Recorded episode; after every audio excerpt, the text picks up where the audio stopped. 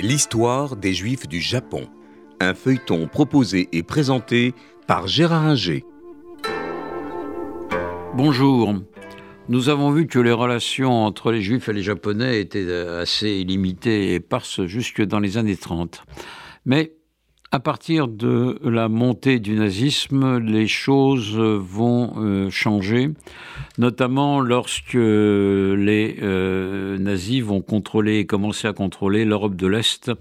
Euh, à la fin des années 30, l'Autriche est conquise est occupée en 1938, de même que les accords de Munich aboutissent à l'occupation euh, de, des Sudètes puis de la Tchécoslovaquie en mars 1939.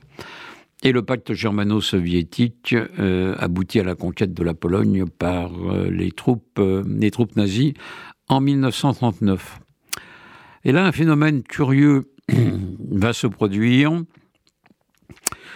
À Kovno, qui est la capitale à l'époque de la Lituanie, Kaunas comme disent euh, les euh, Lituaniens, Kovno comme disent les Polonais. à Kovno, il y a un consul japonais, Shigohara, qui, face aux demandes de nombreux juifs d'obtenir un visa pour le Japon, délivre à tour de bras ces visas et il en délivre plusieurs milliers. Euh, à partir de ce moment, les détenteurs de ce visa vont pouvoir traverser l'URSS en transsibérien et se retrouver euh, après euh, Vladivostok au sud en territoire japonais où ils peuvent au minimum transiter.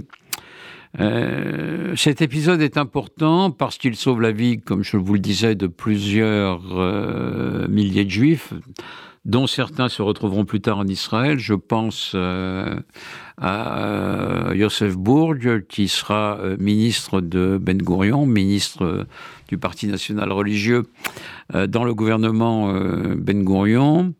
Et cet épisode rappelle un peu celui du consul portugais à Bordeaux, Aristide Souza Mendes, qui, euh, en 1940, a euh, délivré énormément de visas à des juifs cherchant secours, euh, et ce, malgré l'attitude de son gouvernement. Les deux hommes connaissent le même sort. Shiguara est viré purement et simplement par son gouvernement quelques mois après cette délivrance de visa. Mais cela va sauver la vie donc euh, de euh, milliers de juifs, comme l'affaire ici de Sousa Mendes, qui lui aussi sera viré de euh, la même façon. alors, les Japonais, à partir de là, se retrouvent dans une situation compliquée. À partir de 1941, ils occupent, et après Pearl Harbor, ils occupent sans coup férir euh, Shanghai euh, et notamment la concession internationale euh, de Shanghai, où les Juifs avaient pour beaucoup trouvé refuge.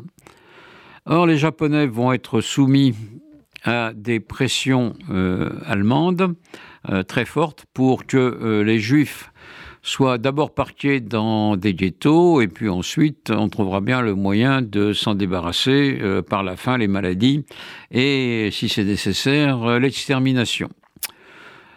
Les Japonais se méfient un peu des Juifs, euh, les Allemands sont leurs alliés, mais tout ça leur paraît quand même un peu excessif. Certes, les dirigeants japonais ont lu les protocoles de Sion, ils se méfient des Juifs, il crée un ghetto pour 2000 personnes, mais à Shanghai, il y a euh, au moins 20 000 euh, juifs qui ont trouvé euh, refuge, des juifs occidentaux pour la plupart, mais pas uniquement d'ailleurs, mais essentiellement des juifs occidentaux. Donc, les Japonais sont très embarrassés.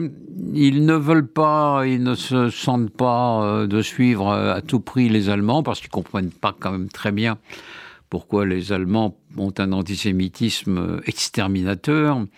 Euh, et donc, euh, ils vont surveiller ces juifs, ils vont, en parquer, ils vont certains dans des ghettos, mais pas tous, loin de là, à peine 10% de la, population euh, juive.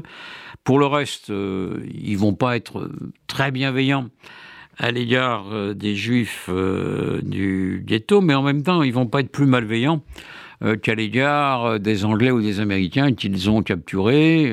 ils ont peur de voir la situation de leurs soldats euh, s'aggraver lourdement s'ils ne respectent pas les protocoles de Genève et euh, séparer les juifs allemands euh, des juifs anglais ou américains qui sont là ne leur convient guère. Donc, entre 41 et 45, les juifs vont pouvoir vivre, je dirais, normalement, c'est beaucoup dire, mais en tout cas, sans craindre pour leur vie euh, à Shanghai sous occupation euh, japonaise.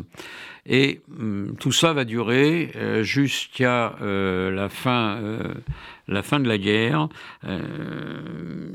où bien sûr beaucoup de Japonais ou beaucoup en tous les cas des Japonais vont être poursuivis pour des crimes de guerre, mais avec le procès de Tokyo notamment en 1948 où seront jugés euh, les gouvernants euh, du Japon, mais il n'y aura pas comme à Nuremberg euh, de procès pour racisme et, antisémitisme.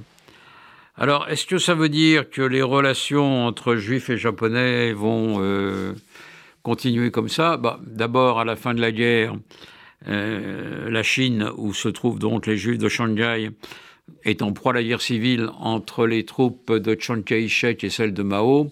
Et quand Mao prend définitivement le pouvoir euh, avec la proclamation de la République populaire de Chine le 1er octobre 1949, les Juifs ont quitté et ou quittent euh, Shanghai euh, définitivement, soit pour se rendre aux États-Unis en Grande-Bretagne, soit pour partir directement euh, en euh, Israël.